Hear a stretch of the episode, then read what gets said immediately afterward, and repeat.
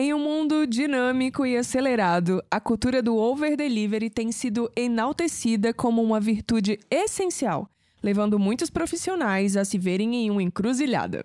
A pressão implacável para ser uma pessoa disruptiva e inovadora e entregar além do esperado vem esmagando as nossas almas. Over delivery vem do inglês e significa de forma literal entrega extra. Basicamente, é um termo usado para dizer que você deve fazer o seu trabalho muito bem e, além disso, gerar uma espécie de bônus extra, entregando algo que supera as expectativas da empresa ou dos seus clientes. Papo, Papo, papo, papo, papo. Místico.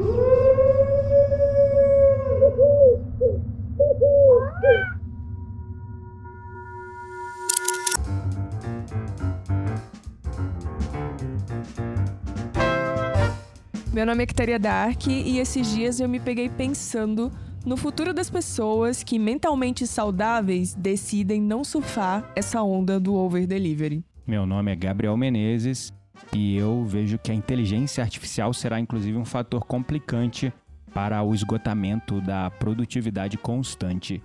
E eu sou sim esse tipo de pessoa não tão mentalmente saudável, porque eu sinto uma cobrança muito forte pelo over delivery. Eu tampouco, assim, é, não à toa esse tema surgiu, né? É, eu acredito Quando super... você diz tampouco, eu também ou não? E- Porque o tampouco é meio espanhol que tu tá usando muito e ele quer dizer mais, né? Eu muito menos, vou Ah, traduzir. tá, É, eu muito menos, né? Mas, é, realmente, eu tenho usado bastante um monte... Eu tô misturando as coisas, Tá, assim, né? É uma gracinha. Tá uma gracinha. Ah, você fala inglês o tempo todo. Eu não posso colocar meus espanhóis aqui, meu, É. Claro meu espanhol pode, no... é. Claro, deve, inclusive. A gente mistura muito o inglês, É, né? Então, uhum. assim, tá, tá tudo bem eu jogar um tampouco aqui, É. um, um Dale. entendeu?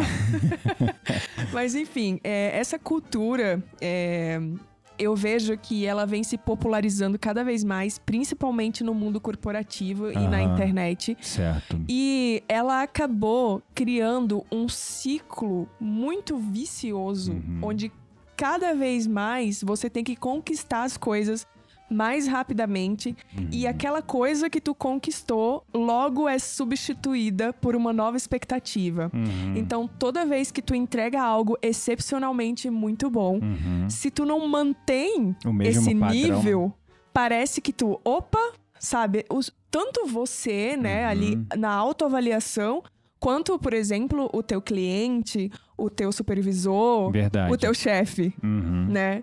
E eu não, não sei se você já, já passou por algo assim, ou como eu que você passo se sente. assim, porque essa hoje eu sou meu próprio chefe, né, como empreendedor, empresário, enfim, dessa área da educação e também da terapia. é, eu tenho clientes e os clientes já têm assim uma expectativa muito grande no meu trabalho, assim, já Uhum. muitas pessoas chegam no meu trabalho por indicação. E pelo que eu conheço meus clientes, tem um que me chama de o Pelé das terapias, né?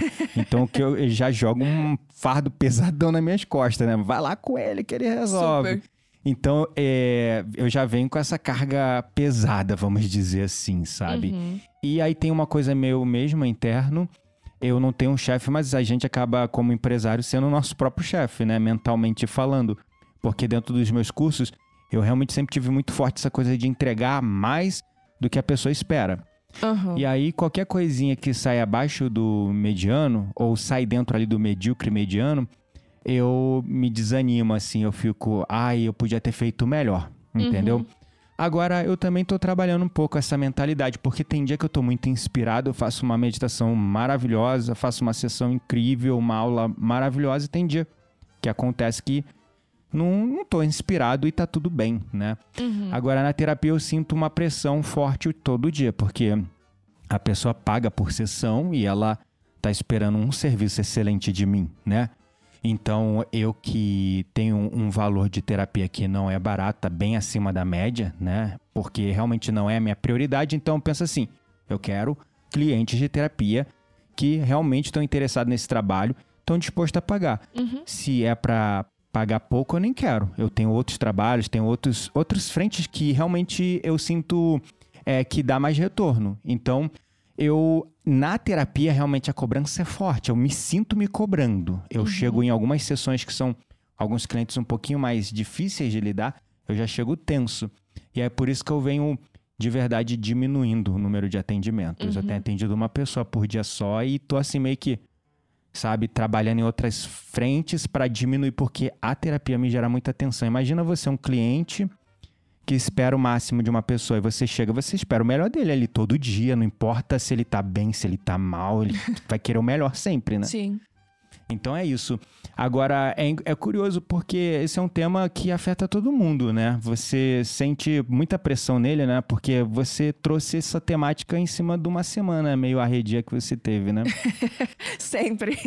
É, vocês já, já devem ter percebido, né, que a roteirista aqui, é, É. os, os episódios são sempre baseados na minha vida. Ela sempre Ou na nossa vida, as nas nossas temáticas aqui é sempre por conta da Quitéria e é ela que traz as demandas.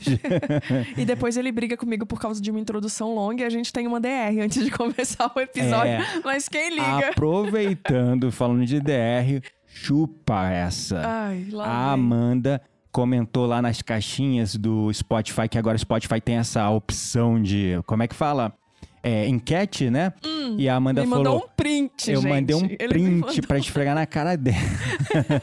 Porque a Quitéria é a pessoa que fica sempre reclamando, tipo assim, ai, é, tem que ser curto episódio, 40 minutos no máximo, porque ninguém tem. 25, 30. 25, 25, 30, não é nem 40. Porque as pessoas não É, gente. têm paciência de ficar ouvindo a gente por muito tempo. Aí a Amanda, gratidão, Amanda, pelo carinho, mandou. Não, pode ser episódio longo, eu poderia ficar ouvindo vocês por horas, então chupa essa. Tá, ok. Agora, se você tá ouvindo esse episódio e você prefere um episódio de 30 minutos, deixa uma caixinha pra mim, porque eu tô aqui perdendo de 1 a 0. Ó, virou agora a guerra dos sexos isso aqui. Não, imagina. E a Amanda também, que tem comentado também todos os episódios, né? Agradecendo. Ela que também agradeceu pelo retorno da saga Origens Cósmicas, porque com a ausência da minha amada esposa viajando, eu não podia deixar vocês sem episódio. E aí eu senti de reativar os meus estudos lá da saga, dar um baita trampo, eu confesso. Aí eu meio que desanimei de tocar, toquei durante o ano de 2000 e comecei esse trabalho em 2022, né? E aí fiz um episódio por mês. Eu falei assim, não, agora eu vou dar uma descansada e fiquei quase até metade agora, né? Que já dá na metade do ano de 2023. Nossa, é Acho muito que eu vou ter rápido. que viajar de novo pra ele continuar a É. origem cósmica. Aí a minha meta agora é manter um por é, mês, né? Um episódio novo por mês da saga Origens Cósmicas. Espero que vocês gostem, porque dá um pouquinho de trampo. Eu gosto de fazer com efeitos especiais, músicas legais, e enfim. Mas aí eu reativei e a Amanda agradeceu, gratidão pelo seu feedback, Amanda. Amanda não, foi a Su também. Foi a Su que falou, não lembro agora, que a Su também mandou também um salve lá nas caixinhas. Você que está acompanhando a gente também pelo Spotify, não deixa de responder as caixinhas lá com a sua opinião. Inclusive, aceitamos sugestões de episódios, porque assim a gente vai conseguir entregar o conteúdo dentro das expectativas de vocês, não é isso? Boa, isso aí. Assim a gente não fica com o fardo pesado do over delivery. Olha, é meio complicado não ficar com esse fardo, mas Aham. enfim. É, eu, eu acredito que o que tem mais me pegado, e eu sempre procuro refletir, assim, Aham. um dos das coisas que pra mim, assim, faz parte do processo de autoconhecimento e que eu considero super importante quando quando a gente se vê nesses lugares, né? Uhum. Seja ele, como a gente falou no- nos episódios anteriores sobre é, a perfeição, né? Sobre a síndrome do impostor, é criar consciência de que você está naquele lugar, refletir sobre aquilo Uhum. e aí pensar em formas de como resolver isso Uhum. é o que faz eu não surtar. eu vejo. Ah, olha que interessante. Então, é, ah, esse trabalho aqui também, não só, né, que tu reflete pra você melhorar, Isso. aí tu acaba trazendo pra frente no episódio. No momento Mas- que eu penso, eu nem sei que isso vai virar um episódio, É, sabe? entendi. Tipo, eu, opa, tipo, peraí, por que que eu tô me vendo nesse lugar de que fazer apenas o meu trabalho muito bem não é suficiente. Olha. É, isso é algo que vem aí do meu perfeccionismo, meu lado virginiana, Hum. ou isso é algo que vem de uma cultura da empresa onde eu trabalho. Ah, Entende? Tu perguntou a origem e daí veio a resposta. Exatamente. E Hum. aí, é, Essa minha mulher é uma filósofa, gente. Eu, eu acho que ele faz filosofia, mas eu é quem reflito sobre a vida. É verdade, Basicamente, é tá? É, mas enfim. Então eu me peguei muito nesse lugar, assim. Tipo, era uma semana é, que normalmente já tem muito mais trabalho, né? Do que teria numa semana normal, porque isso acontece a cada três vezes, Ah, quatro vezes sim. no ano. Uhum. E, e então eu é me um peguei. período de planejamento que vocês fazem de três em três meses, Sim, né? um, um período de planejamento, mas também é um momento muito atípico, assim, na, na minha carreira, porque eu tô mudando de chefia, é, tem esse momento de planejamento que acontece três, quatro vezes no ano. Uhum. É, então, assim, já tem uma espera, né? Tipo, uma, Uma expectativa. expectativa. Muito grande em cima de mim neste momento, né? Ah, sim. Então. Essa expectativa aí, é o terapeutizando aqui na. Aí, na- ele não quer ser meu né? terapeuta, mas ele agora quer dar uma de terapeuta, só no episódio. Ah, é. É. Acaba sendo muito terapêutico esse processo aqui nosso. Mas, é, sério, é, essa expectativa que você falou que tem muito grande sobre você, tu tem ciência e certeza que grande parte dela vem é de fora, de fatores externos, por exemplo, funcionários, nova gerência, ou também tem muita coisa sua, que eu sei que você é bem dura consigo mesmo. Então, aí é que está. Quando eu me questionei sobre isso, é, eu me fiz essa pergunta, né? Uhum. E já vem que eu sou uma pessoa que me cobra muito. Já vem de um lugar de. é, sei lá, é, eu já tenho a perfeição muito arraigada, mesmo É. sabendo que ela não existe. Quando eu conheci ela, É. que ela falou que era de virgem, eu falei, hum, complicada e perfeitinha. Aí ela falou, não, só besta. complicada. Ó, viu? Só complicada, perfeitinha. hum. Olha, tá longe de chegar é, nisso. mas aí a cobrança por ser perfeita é muito grande, né? Ah, sim, isso Né? sempre. É, então, é, eu já venho desse lugar muito de me autocobrar, né? É, E de querer sempre estar melhorando e tudo mais. é tenso. Mas eu percebi que também, e aí é, eu parei para refletir no, no âmbito do meu mundo, Uhum. mas eu também parei, eu expandi esse âmbito, né? Ah. Eu expandi para outras empresas, né? Para outras. pra- Realidades, outras vamos dizer. Ou realidades. experiências que você teve também, né? Exatamente, startups principalmente. Eu acho que a cultura do over delivery em startups, É ela muito é forte. Uhum. muito mais forte do que em, ambien- em empresas que já tem ali uma raiz mais Conservadora. conservadora, né? Uma coisa mais de consultoria, Uma não sei, estrutura mais uma antiga. estrutura assim mais de multinacional, Aham. sei lá, muitos anos ali já no mercado. Uhum. As startups, elas precisam e elas têm muito forte essa cultura do seja melhor do que ontem, que você tem tatuado aí no teu braço, sabe?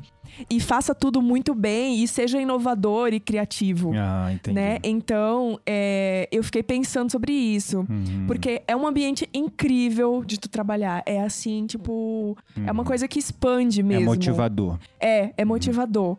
Mas eu comecei a parar pra, pra pensar até que ponto se torna de fato motivador.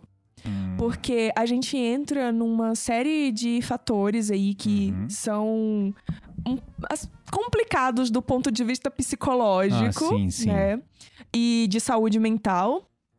Como, por exemplo, o ciclo constante que a gente se enxerga de ter que se superar dia após dia. Ah. Como, por exemplo, o medo de ficar pra trás, sabe? Tipo, opa, será que só eu fazer o meu trabalho vai ser suficiente pra me manter neste cargo?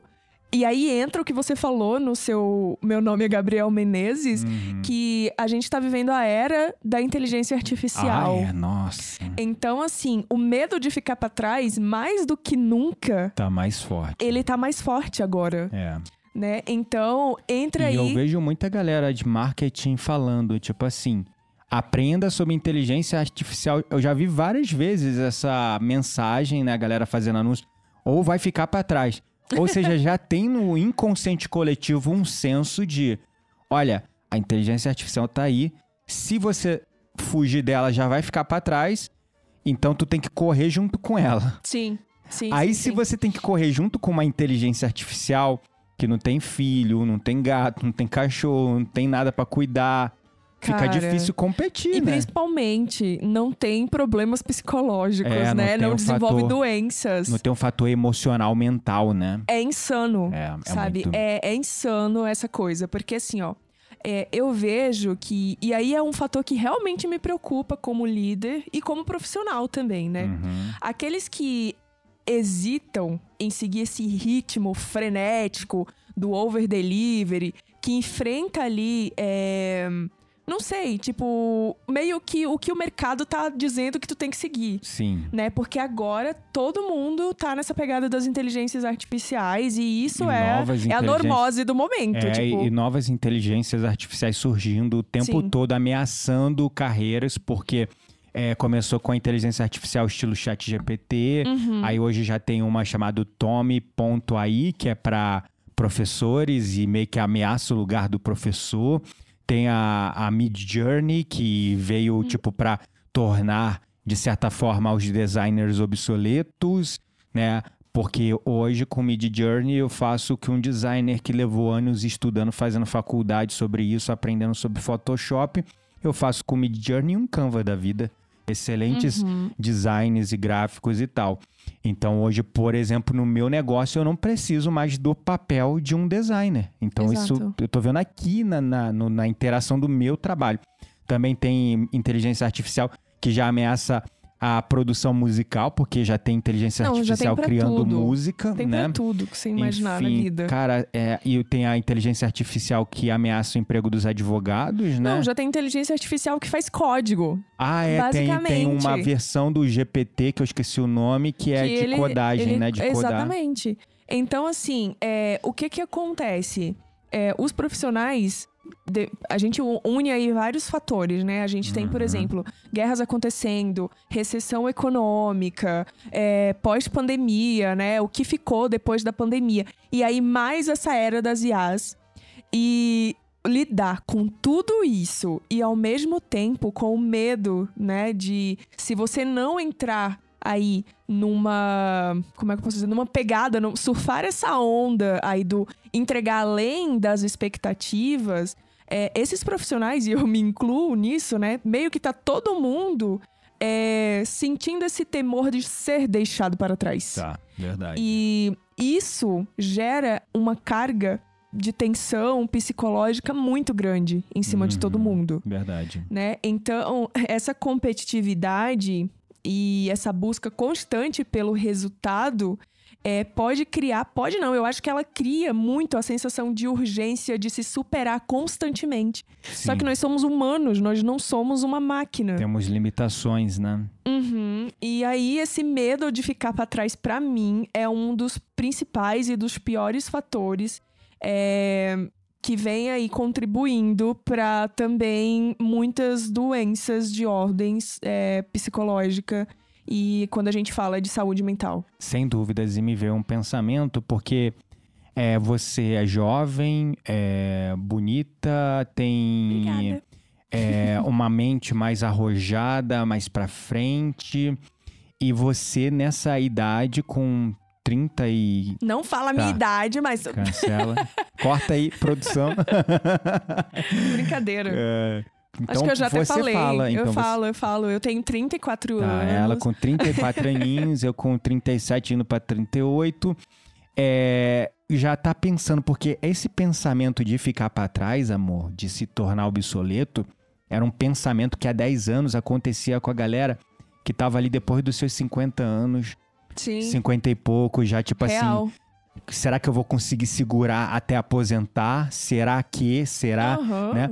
Olha você com 34 anos tendo esse pensamento, cara. Ou e eu sei seja, que eu não sou a única. ou- então, ou seja, a parada tá acelerando até isso. Até Total. esse questionamento existencial acerca da carreira que antes acontecia lá na frente tá sendo adiantado. Exatamente. Olha a pressão psicológica, mental, emocional que isso joga. Exatamente. Então, assim, é, e cada vez mais, e aí falando muito das IAs também, né? Uhum. Cada vez mais esse medo de ficar pra trás é, vem também de um lugar de o quão criativo eu consigo ser, o quão humano Uhum. eu posso ser ao ponto de oferecer algo para a empresa, para o meu cliente, que Uhum. seja, Uhum. que é, seja diferente, disruptivo e que uma IA não possa criar. Uau, caramba, ainda tem isso, né? Eu tenho que pensar diferente. Sim, exatamente. Você tem que focar no que uma máquina não consegue fazer. Aí eu te faço uma pergunta, porque você faz filosofia, então você deveria refletir sobre essas Por coisas. favor. O que você acha que o humano poderia superar a IA? Tipo, o que você acha que, como humano, a gente, humano, nós faríamos melhor do que uma inteligência artificial? Quais as profissões que você acredita que uma inteligência artificial não vai conseguir fazer, não vai conseguir executar daqui a 30 anos? Uau, que forte. Eu, um dia, de, um dia desses, eu tava inclusive conversando com um aluno sobre isso, porque esse é um aluno que, um medo que tem cercado todas as pessoas. Eu tenho um feeling, uma sensação em mim, tanto positiva como negativa, né? Uhum. Vamos lá pela positiva. É, Existem certas atividades que realmente a IA não pode fazer por nós, como por exemplo o afetivo, o afeto, lidar com o outro ser humano, acolher o outro ser humano na sua dor, no seu sofrimento. Então eu sinto que profissões como é, dentro da terapia, essas profissões vão ser mais demandadas, porque as pessoas. É aquela história. Eu não gosto dessa frase, mas ela diz um pouco de verdade, né? É porque você tem que interpretar ela melhor. que é aquela frase de é, mente vazia, oficina do diabo. A mente vazia, claro, em meditação, em paz interior é uma coisa. Mas a mente vazia, que é você não tem um propósito, você não tem uma coisa que te faz acordar todo dia de manhã, você tá com o seu tempo muito livre. Um senso de algo maior, um né? senso de algo maior, uma busca, é uma busca, uma jornada que seja espiritual. Se você não tem isso, isso é a tal da mente vazia, onde começa a entrar um monte de minhoquinha na cabeça e você começa a viver processos de crise existenciais muito profundos que podem levar a infeliz casos de, por exemplo, suicídio ou problemas de depressão, ansiedade. Suicídio na pior das hipóteses, né? Uhum. Então, é uma coisa que a IA não vai poder fazer por nós é lidar com os próprios seres humanos e lidar com a dor e o sofrimento humano e ajudar uns aos outros nesse processo. A IA também não pode fazer por nós a busca da evolução moral, a reforma íntima e a evolução espiritual. Ah, total. Com a IA, nós vamos acabar é, tendo um pouco mais de tempo livre. Agora eu fico pensando nas relações de mercado e econômicas, né? Porque tanta IA fazendo tanta coisa, Vamos O fazer o dinheiro- quê do nosso tempo vamos livre? fazer. Não, é- não é sobre isso. tipo assim, ah, beleza, é ok, com IA eu consigo botar um monte de robozinho pra trabalhar pra mim, logo eu dedico, em vez de 10 horas por dia de trabalho, vou dedicar só duas e o resto do tempo eu fico livre. É a melhor das hipóteses. Maravilha, continuo ganhando dinheiro e trabalhando menos. Mas quem não tem essa capacidade de botar a inteligência artificial pra trabalhar pra ele? É aí que a galera que vem falando de inteligência artificial vem puxando a galera. Galera, não luta contra, o movimento é irreversível, não tem mais como parar. É melhor você entender a inteligência artificial, entender como ela pode facilitar a tua vida pra você botar ela pra trabalhar pra você e não você perder espaço e emprego pra ela. Esse é um ponto. Sim. Mas vai ter muita massa de obra, massa de mão de obra, que vai ficar realmente obsoleta. E aí essas pessoas vão fazer o que da vida? Como elas vão ganhar dinheiro? Isso é um problema. Mas aí, né, isso é um problema que está sendo discutido a nível mundial. Uhum. Na melhor das hipóteses, a gente vai ficar com mais tempo, ganhando o mesmo que a gente ganha, ou um pouco menos, mas também o custo de vida tende a diminuir, porque com a automatização de vários processos, a, a comida. Essa é a ideia, por exemplo, do Elon Musk, né? A comida, energia vai ficar mais barata, é, os, os insumos, os bens de consumo tendem a ficar mais baratos. E, é claro, se os grandões, a elite, repassar isso pra gente, né? Porque um problema que a IA pode gerar é que isso vai acumular dinheiro na mão de poucos. É mais uma ferramenta para acumular poder e dinheiro na mão de poucos. Sim. Empresas que lidam com CPU, por exemplo, a Nvidia, virou uma empresa quase trilionária por conta das inteligências artificiais. Me Placa de pergunta. vídeo. É, placa de vídeo. Me pergunta se ele tá repassando isso pra, pra alguém. Não, tá tudo lá como equity, valor da empresa, blá blá blá, na mão dos acionistas, Claro. mas não é repassado pra nada. E como Então- empresa, meio que ele tá certo, porque todo, nenhuma empresa vai pensar diferente. Assim. Uh, é, Precisamos sim pensar diferente. Não, sim, mas qualquer empresa que, né, entende o mínimo de economia, ela não vai fazer isso. É claro, É. ela vai investir em causas sociais, Uhum. é, vai ter os programas ali sociais, mas Uhum. ela não vai pegar e, sei lá, vai destinar 20% do seu, do seu, da sua, do seu, da sua arrecadação, sei lá, não sei como se diz, o seu A balancete. CEO da Canva fez isso. Então, ela é um exemplo, Uhum. mas é, né? É, Convenhamos que são pouquíssimos que É. fazem isso. É, o problema é essa acumulação, mas isso é um outro tema. Então, assim, a inteligência artificial ela não vai poder fazer coisas afetivas por nós. Uhum. Só nós podemos fazer uns pelos outros. Sim. E pessoas obsoletas vão sentir o quê? Vulneráveis. Aí talvez a gente tenha mais tempo para trabalhar nas pessoas e ajudá-las a abrir os olhos para o espiritual, para depuração moral, elevação, evolução espiritual. Uhum. Então, é, acho que é a única coisa que a IA não pode, porque eu ia falar arte, expressão criativa, a IA não pode fazer. Pode. Já faz, Sim. entendeu? Já faz música, já faz é, arte, design. Não, e não teve uma história aí que, tipo, ela, ela criou, uma IA criou algumas músicas que vira- viralizaram? Sim, sim, com vozes, inclusive deepfake de famosos. Uhum. Então, assim, a parte criativa, a já foi criativa inundada. artística que a gente falava, a IA nunca vai fazer isso pra gente. A gente, como ser humano, pode fazer aquela coisa meio de preconceito. Não, isso aqui é de IA, eu não tenho interesse. Eu quero que Claro. algo seja criado por humano. Legal. Uhum. Eu, eu- vai haver essa resistência natural no começo e eu acho Sim. que ela é até importante, né? Pra que Super. realmente a mão de obra não fique totalmente obsoleta. Uhum. A gente tem que se valorizar e falar: não, chega, até aqui, beleza, IA me ajuda, mas a partir dali eu não quero consumir nada de IA. Uhum. Eu sinto que é uma coisa meio é, de resistência revolucionária, mas é, É. Aí a gente tenho... tem, que, tem que se valorizar também, né? Não Aí pode eu- se prostituir totalmente. Eu tenho uma, uma pergunta pra você. Hum, Você já... Você usa o cha- o chat GPT. sim. E, E, o você... Mid Journey também. Sim. Uhum. Então, você já- se pegou pensando ou refletindo em alguma resposta que o chat GPT te deu é, que ele tava criando aquilo melhor do que tu? O- boa pergunta. Tudo que o chat GPT me deu, eu tive que filtrar, eu tive que estruturar, eu tive que organizar. Várias vezes o chat GPT também me dando respostas erradas e eu tendo que buscar outras fontes. Mas assim, ele já é muito útil e ele já entrega algumas respostas que eu não pensaria melhor que ele. Ele Sim. organiza alguns pensamentos lógicos e racionais melhor do que eu faria. Uhum, Eu uso isso a meu favor para facilitar a minha vida. claro. Como, por exemplo, para escrever um e-book.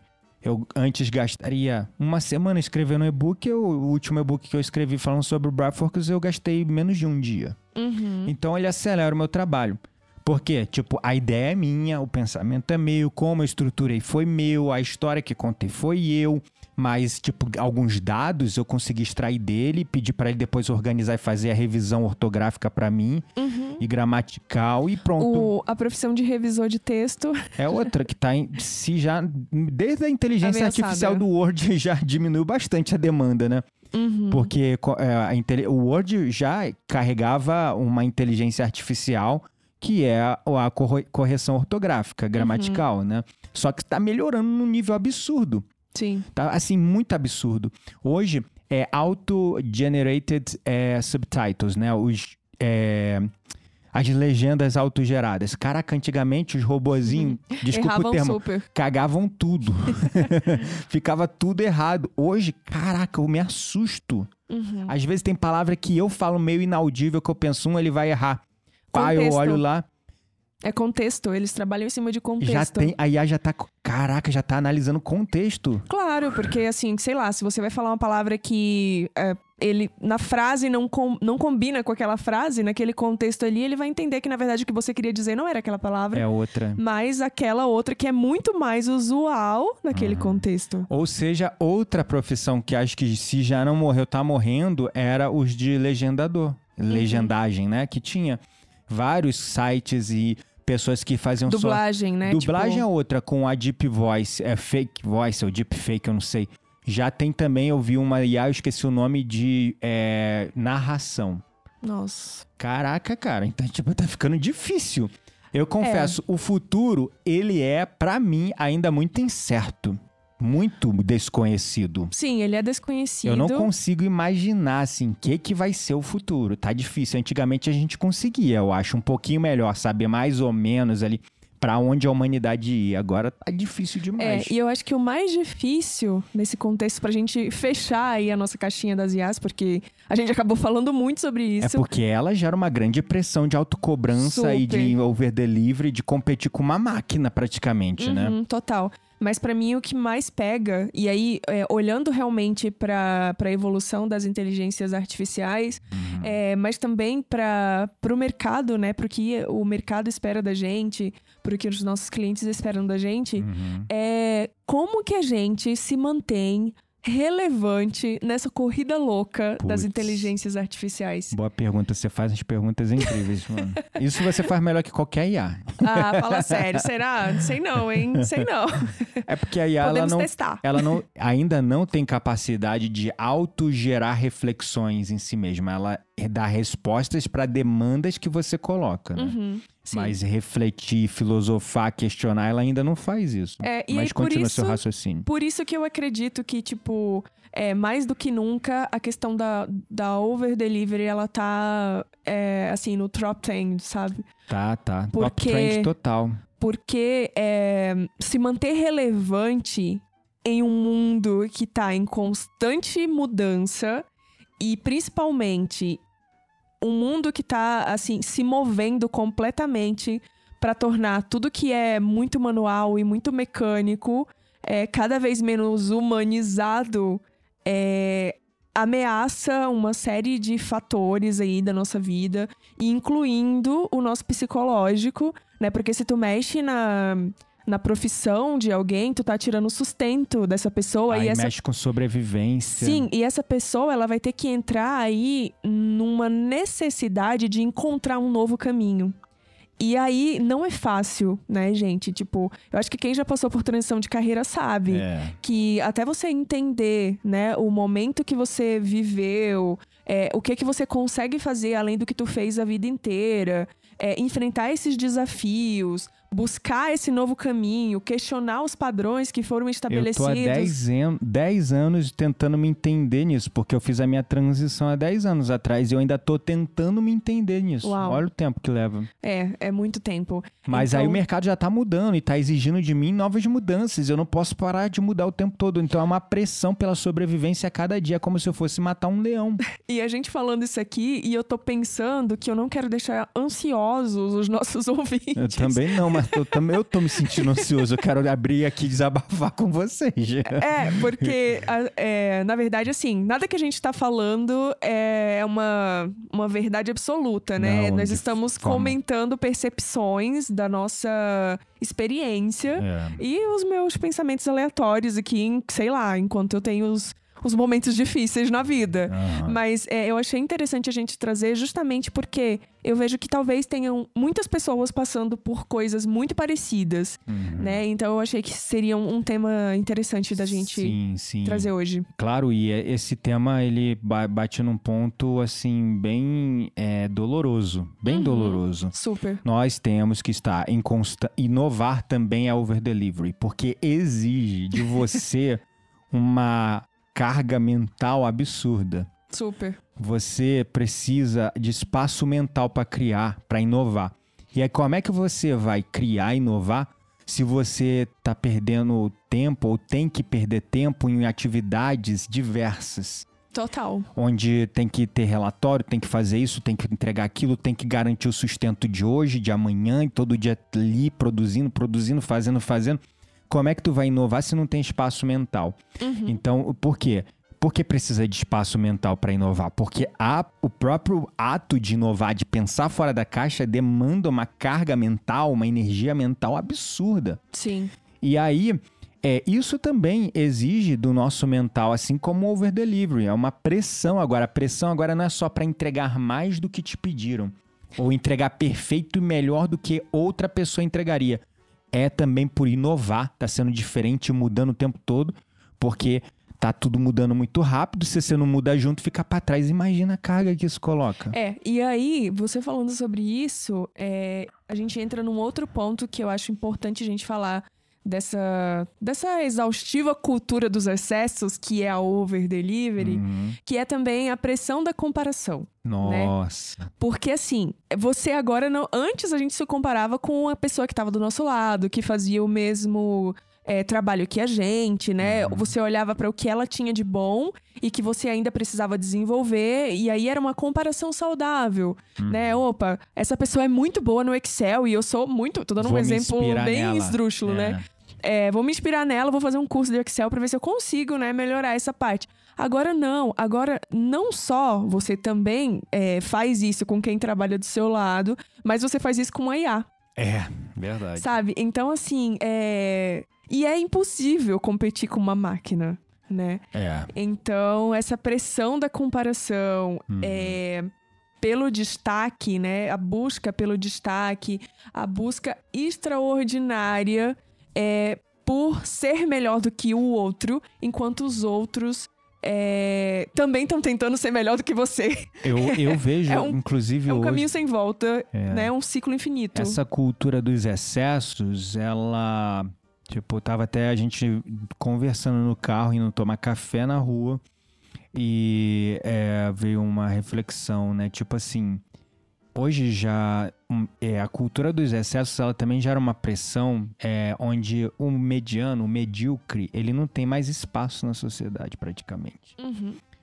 Ao mediano e medíocre resta apenas a miséria, mais ou menos quase assim um pensamento social cultural incu- e- inculcado, vamos dizer.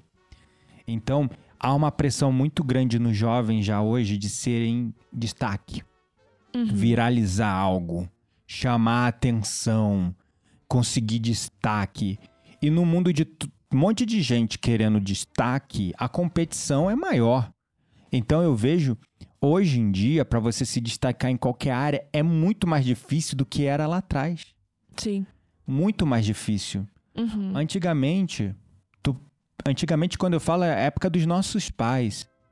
Fazer a metade do que a gente, menos da metade do que a gente faz hoje já era motivo pra gente se tornar grandes líderes e destaques naquela época. Nossa, super. Menos da super. metade do nível de conhe... menos da metade, eu tô falando menos da metade do nível de conhecimento, de capacidade de lidar com várias formas de conhecimento, informação, essa polivalência que a gente tem hoje. Uhum. Um indivíduo com menos da metade que isso hoje, lá atrás, 20, 30, 40 anos atrás, 50, 60, se destacava, decolava. Uhum. Hoje não. Tu Super. tem que ser um gênio mesmo. É. Fora da curva, né? A gente, aí é claro, né? Comparar os iguais com os iguais. Naquela época, uma pessoa como nós hoje, se a gente caísse lá atrás, no passado, de paraquedas, tipo teletransporte multidimensional no tempo, Uhum. as pessoas iam achar a gente gênio. Mas a gente é só mediano hoje. Sim. Isso é, É claro, faz isso. parte do processo natural de evolução é, intelectual Uhum. né, e mental dos, dos indivíduos. Hoje, o nível de informação ao qual a gente é exposto é muito maior.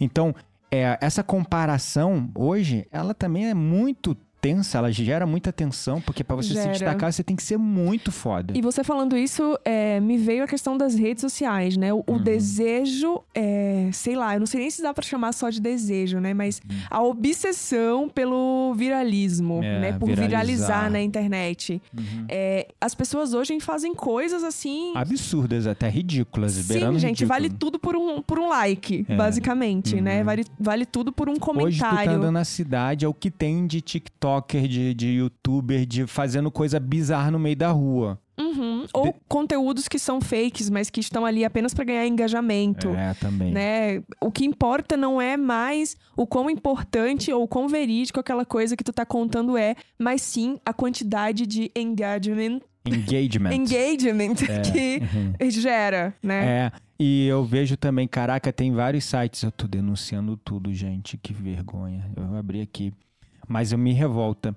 Vários sites estão gerando imagens de IA, Uhum. e aí, site não, é perfis, né, no Instagram, e bota lá, tipo, é, um novo monstro encontrado na Patagônia. Aí é foto de uma coisa muito bizarra, porque é tudo gerado por IA. Uma Uhum. coisa muito bizarra e uma pessoa do lado, como se fosse uma foto muito real, porque dá pra fazer hoje.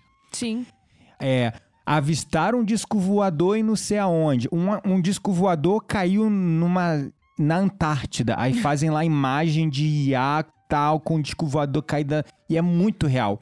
E aí bota aquilo lá no ar só com uma legenda assim sem explicar o que que é, onde aconteceu, o que que foi, data, fonte, sem nada. E uma penca de hashtag. Alguns têm a decência de botar hashtag IA, inteligência artificial. Outros nem isso. Bota lá.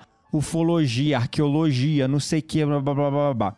O que, que eu faço quando eu vejo um post desse? Pum, denuncio. Recomendo que vocês façam isso. Porque isso é fake. Uhum. Isso é entrega de informação falsa. Entendeu? Sim. E eu vejo, eu antes de denunciar, eu vejo os comentários. Porque é o tal do gerar engajamento. Hoje engajamento. vale tudo por gerar engajamento, inclusive notícia falsa. Sim. Aí o que que acontece? Eu vou ver os comentários, tem sim pessoas sensatas que falam: "Ai ai ai", mas o que tem de comentário de gente falando: nossa, onde foi? O que é isso? Quando aconteceu? Me conta. E uhum. o, a página fica em Calada, silêncio, encalado. Não interage. Só quer ver o circo pegando fogo, um monte de gente comentando. Uhum. Então o que, que eu faço hoje? Pum, fake. Boto Boa. lá. Eu, tem, tem como você denunciar o post. Você vai lá, denuncia o post, escolhe lá o motivo que você denunciou o post. Tem lá a opção de informação falsa e você pode bloquear o contato. Sim. Então, assim, eu gosto muito de. É, é, é, mexe nos meus brios. Eu gosto muito de arqueologia, ufologia, Também. antropologia. Eu gosto desses estudos, mas eu gosto de estudos sérios, coisas sérias, factuais. Aí começou a bombar, um, explodir um monte de página que você não tem fonte, não tem autor, não tem nada, fica criando umas imagens de IA falsa que parecem muito reais, uhum. bota uma legenda tipo é, UFO avistado não sei aonde e não fala mais nada. Entendeu? Sacanagem. Caraca, enfim. Aí é esse mais um problema que é o tal do é viralizar uhum. a qualquer custo. Sim, né? viralizar a qualquer custo. Qualquer e aí custo. vale tudo, né, gente? Fake news, é, fala mal das pessoas, fofocas, uhum. IAs, né? Enfim, não sei.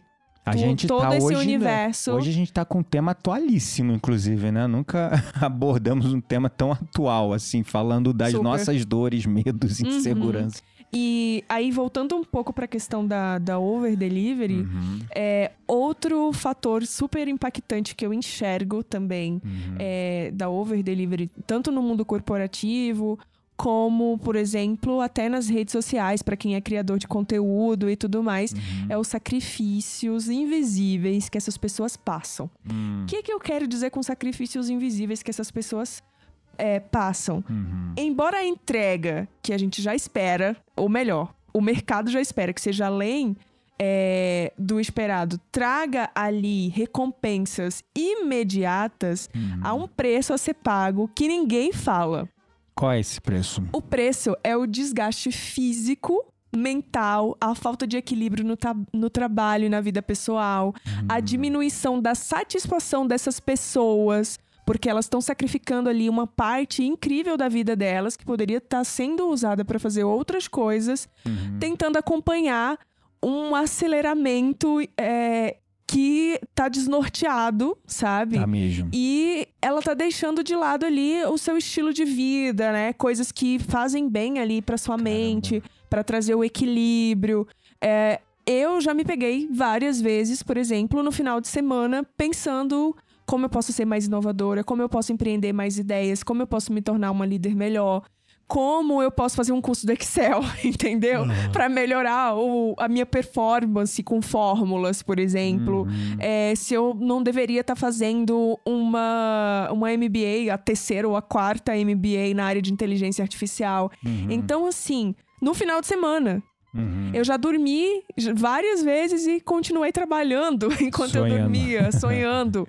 né? Então, assim, é. tudo isso faz parte dessa cultura do entregar mais e incrivelmente bem do que você tá fazendo. Cara, incrível isso. Eu tinha um feeling, e aí você falando tudo isso deu um estalo aqui.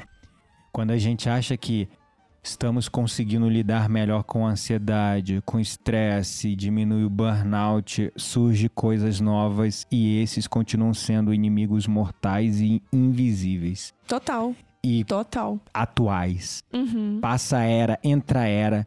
Se acabar essa sociedade, entrar numa nova era, a ansiedade, o estresse ainda vai estar lá. Uhum. Cara, é absurdo. É, Com a pandemia, eu achei, né? O nosso estilo deu uma desacelerada legal, né? O nosso estilo de vida foi até, eu vou dizer assim, a gente foi muito abençoado durante a pandemia.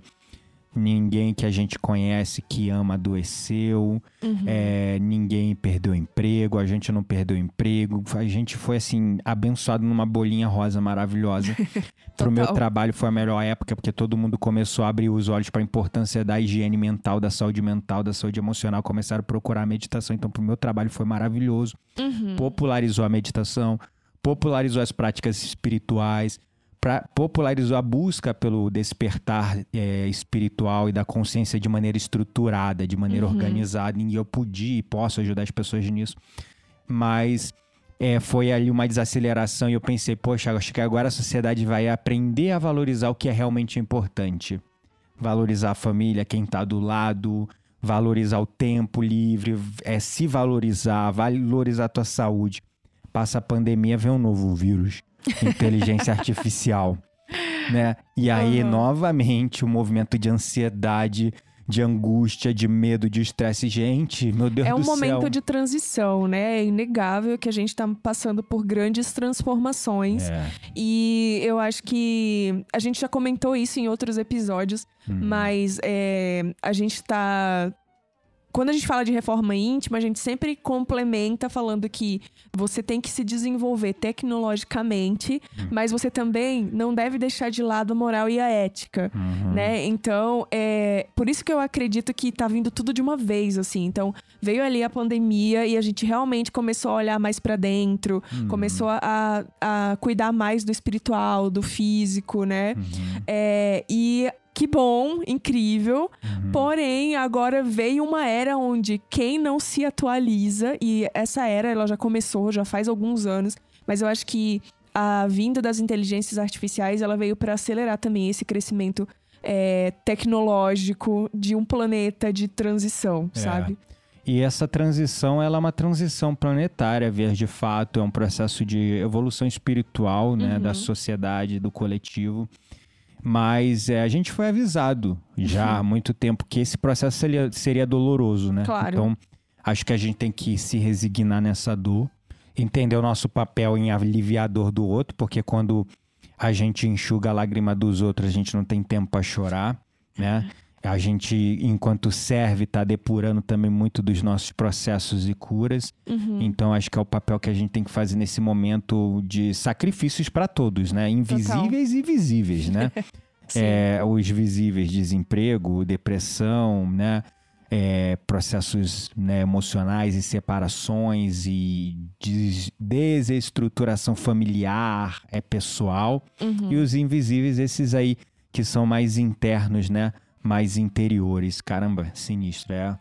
Acho Sim. que a gente tem que. É aquela história do aceita que dói menos e veja o teu papel para melhorar a dor do mundo. Sim. E aí, pra gente concluir esse episódio que vai chegando ao final, é, eu acredito, e aí você pode também de- Uhum. deixar claro o que, é que você pensa, mas eu acredito que essa coisa do over delivery, a gente colocou ela assim, contando as nossas experiências, eu acredito que tem muito mais é, pontos negativos, eu vejo. Sim, pra mim, Mas- total. Mas total. é uma faca de dois gumes também, porque embora a entrega do, do esperado seja frequentemente vista como um caminho para o sucesso, eu acho que é essencial também a gente refletir sobre os impactos negativos que isso pode causar, como a gente falou, Quando né? se fala entrega do esperado, não. Entrega a mais do A esperado. mais do que o esperado, Aham. exatamente. É, é a entrega, tipo assim, faça o seu trabalho muito bem e faça um bônus extra, que é pra você ser considerado um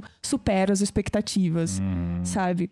Então, encontrar esse equilíbrio é, de, ok, fazer um trabalho bem, se atualizar tecnologicamente, acompanhar aí Uhum. é, as grandes revoluções, né? É. e refletir sobre como isso tem mexido com a tua mente, sabe? Uhum. É, o quanto toda essa transformação tra- tá preservando a tua saúde mental é, é bem importante, assim. É, a minha mensagem final com tudo isso que a gente discutiu hoje é: Ser melhor que ontem realmente é um desejo inato. Eu Uhum. sinto isso porque ele vem do todo o meu aprendizado espiritual. Existe dentro de nós, de cada ser humano, uma chama interna para a evolução. Essa chama eterna, a gente confunde essa evolução muitas vezes com a evolução intelectual, mental, Uhum. lógica, racional, mas esse drive interno, esse desejo interno, ele é da alma. E essa evolução, esse ser melhor que ontem, eu entendo que é muito mais espiritual do que material. Só que a gente acaba canalizando para o lugar errado, por Uhum. falta de clareza, por falta de conexão com nós mesmos, a gente canaliza para o lado errado. Sim. Então, assim, para você dar conta de tudo que está acontecendo no mundo, todas as mudanças que estão acontecendo, mais do que nunca, você precisa dos seus momentos de conexão com você mesmo, com a sua verdade interior, para filtrar o que é importante para você, o que, que não é, para ter clareza também, para inovar dentro de um cenário onde todo mundo quer inovar, todo mundo querendo inovar, fica difícil ao mesmo tempo, né?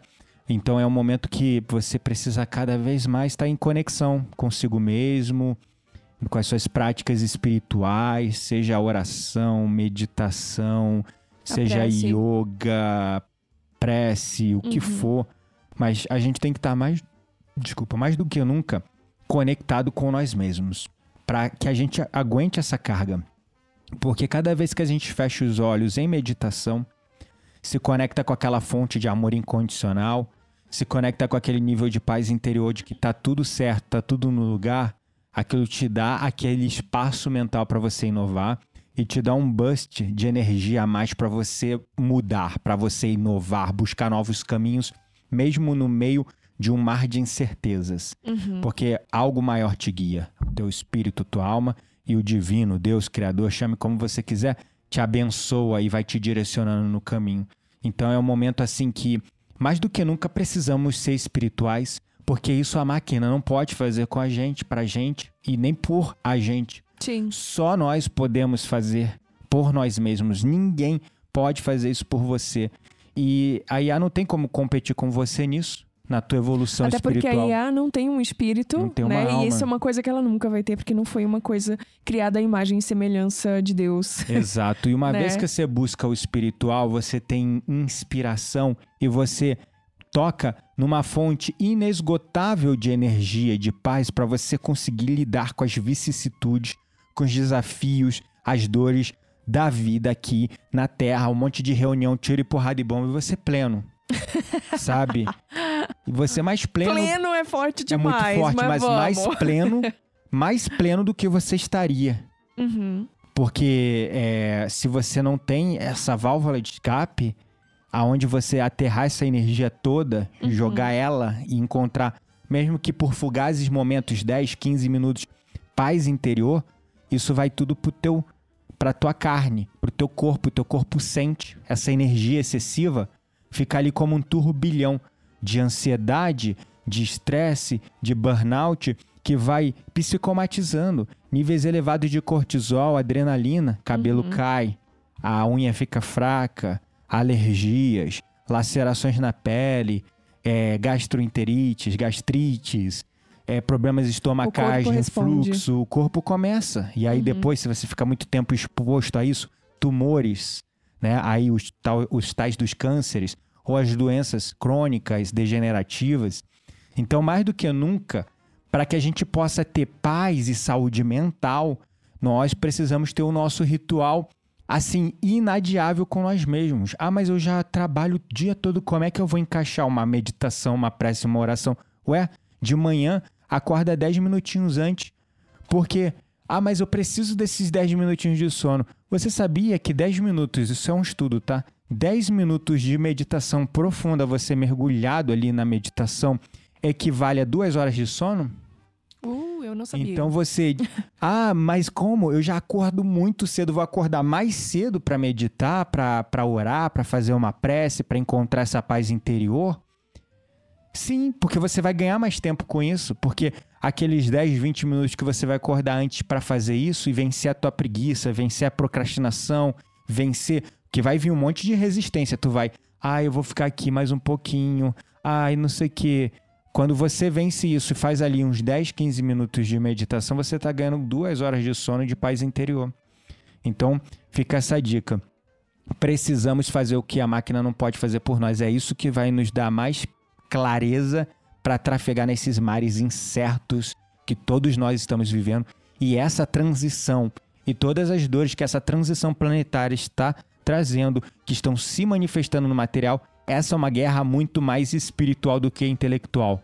Você não pode vencê-la com o intelectual. Você não vai vencer a máquina materializada no intelectual com o intelectual. Ninguém é para vencer também, mas você precisa trabalhar o espiritual. Então essa é a mensagem que eu gostaria de deixar para trazer um pouco de esperança talvez e paz e um caminho, né? Uma luz no fim do túnel.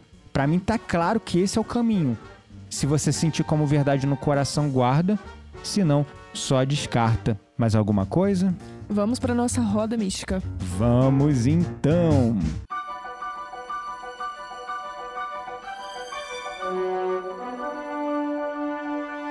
Chegou a hora da nossa roda mística. Segura a brisa, queremos indicar livros, sites, perfis, séries, filmes. Tudo isso para alimentar as suas conversas mais profundas com aquelas pessoas que realmente valem a pena.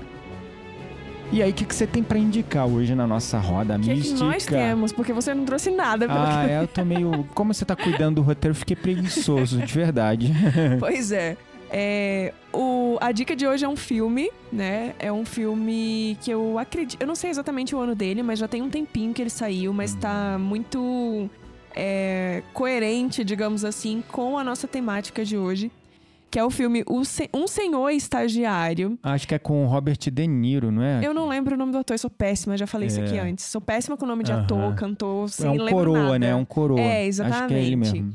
É uma comédia que mostra a história de um cara idoso ali que uhum. se torna um estagiário numa empresa de Olha. moda online. Legal. E aí ele observa ali e fala muito sobre essa questão da cultura, né? Que você comentou aí das idades, né? É. Ah, que se a gente tivesse vivendo com a nossa mentalidade no mundo dos nossos pais, a gente seria visto como um super gênio, por exemplo. Uhum. É, e esse filme, ele traz aí a história de um idoso que uhum. se torna um estagiário numa empresa de moda online. Uhum. E muitos momentos é, do filme ali, você pode observar é que ele enfrenta vários desafios, né? Uhum. É, principalmente se incluindo ali na, naquele contexto novo, né? Uhum. É, ele percebe ali, por exemplo, é, uma busca constante por resultado, a falta de equilíbrio entre a vida pessoal e a profissional. Porque eu acho que ele estava acostumado e já era aposentado uhum. a dar, sei lá, seis horas da tarde ou cinco horas, ia para casa, viver com a família e tudo uhum. mais, né?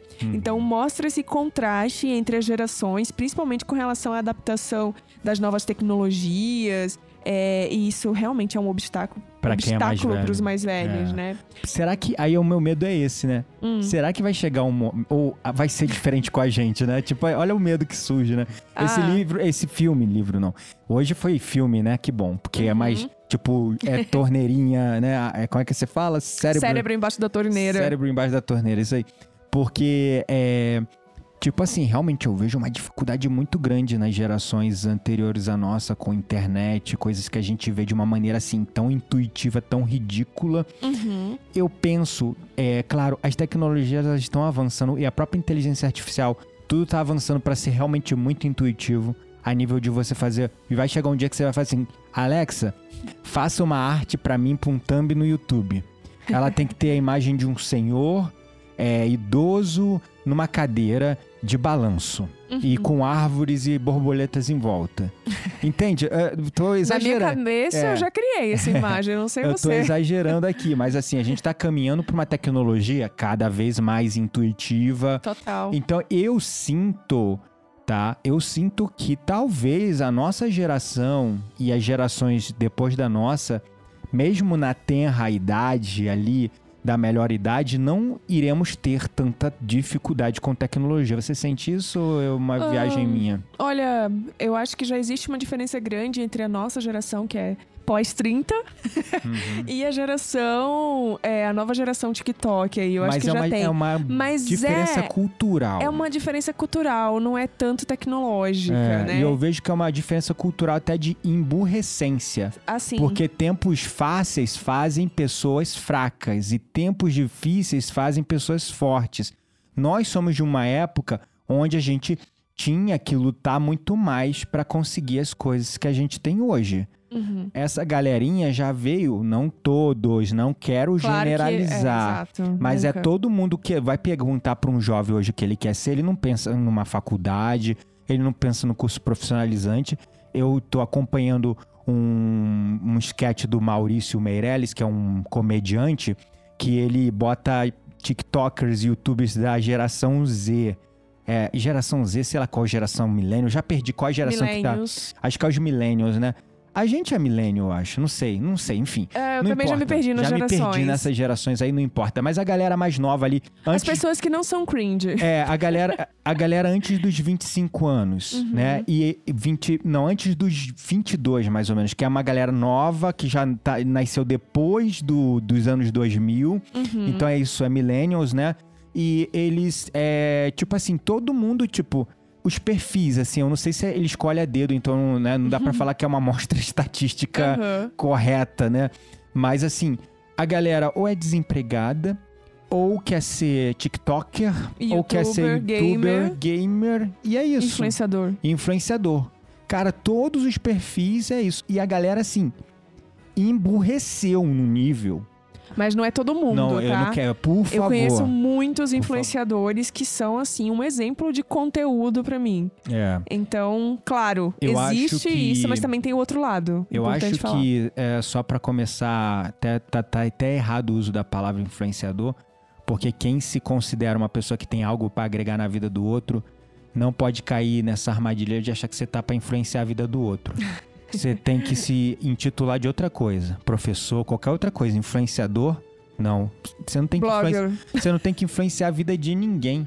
Você tem que inspirar as pessoas a questionar o status quo, a questionar a vida.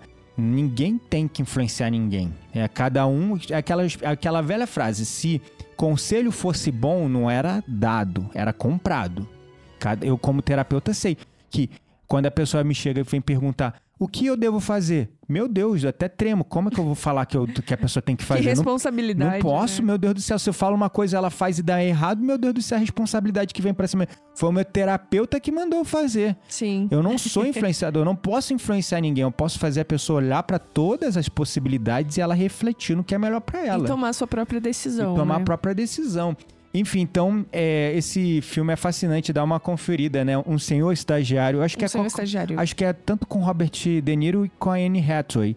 É baita elenco, muito legal, vale a pena. Sim, vale super. É isso aí, vamos juntos então. Gratidão é a palavra a vocês que nos acompanharam até aqui nessa versão, tanto podcast no Spotify, em todas as plataformas como Deezer, YouTube Mu- Music, Amazon Music e tantas, tantas outras plataformas aí de música, de streaming, o nosso podcast no formato de áudio e agora também no YouTube no formato de vídeo, olhando esses rostinhos bonitinhos. Pois é, espero que não vá pro ar, porque eu estou num dia péssimo hoje que Ah. ele escolheu pra fazer esse teste. Ela mas tá linda, enfim. gente, fala a verdade. Ah, meu Deus. Que mulher linda, como, como é que. ai, ai, eu sei que eu tô- a galera tá pedindo, a gente tá junto nos vídeos também, tá me cobrando. Então eu quis unir o útil ao agradável, acho que a galera. Vamos ver o que a galera vai achar. Comenta aí abaixo no YouTube o que, que vocês acharam, se a gente mantém esse formato aí híbrido. Quem quiser ouvir só as nossas vozinhas no som do carro, bota lá no Spotify e só curtir episódio novo toda segunda. E quem quiser ver os nossos rostinhos não tão. O meu não tão bonito assim, o dela Ah, lindo, maravilhoso. É, é, a gente vai aparecer na telinha de vocês. Fala pra gente o que vocês acharam desse formato, se vocês gostaram, o que, que a gente pode melhorar. Tá sendo um prazer. E por favor, quem tem acompanhado no Spotify, avalie a gente lá, ajuda a gente a chegar nas cinco estrelinhas, por favor. E deixa, deixa a enquete também. A gente tá sempre deixando no ar uma enquete. O que, que você achou do episódio? Ou pra trazer também sugestões de tema. E agora com o Spotify tá super fácil. Ele aparece logo ou durante o episódio, ou no fim do episódio, ou até mesmo antes de entrar no episódio. Então, quando você abrir o aplicativo, já vai aparecer a caixinha lá depois de ter assistido ou ouvido, né? É só comentar, ah, poxa, fala do tema XYZ, que aí facilita a vida da, da nossa amada Quitéria aqui. Da que... sua amada roteirista. É, exatamente. Facilita a vida dela que e facilita também a nossa pra gente interagir com vocês. Gratidão, a Amanda que comentou lá na caixinha, Su que comentou na caixinha também. A gente ficou muito feliz de ver. Eu descobri como consultar a caixinha, a essa semana. Olha aí, ó. É isso, gente. Vem aprendendo a usar tecnologia. Pois é, né? Tudo muda tão rápido, você fica para trás, você não se atualiza. Eu quase fiquei para trás nessa também. Eu sempre brinco que eu sei fazer tecnologia, eu não sei usar tecnologia, são coisas diferentes. Nossa, meu Deus, não pode ser. Mas esse é um papo próximo. Como é que eu vou saber usar? Não foi eu que fiz, ué? não sou obrigada. Muito bom, pessoal. Um beijo no coração. Até o próximo episódio. tchau. tchau. tchau, tchau.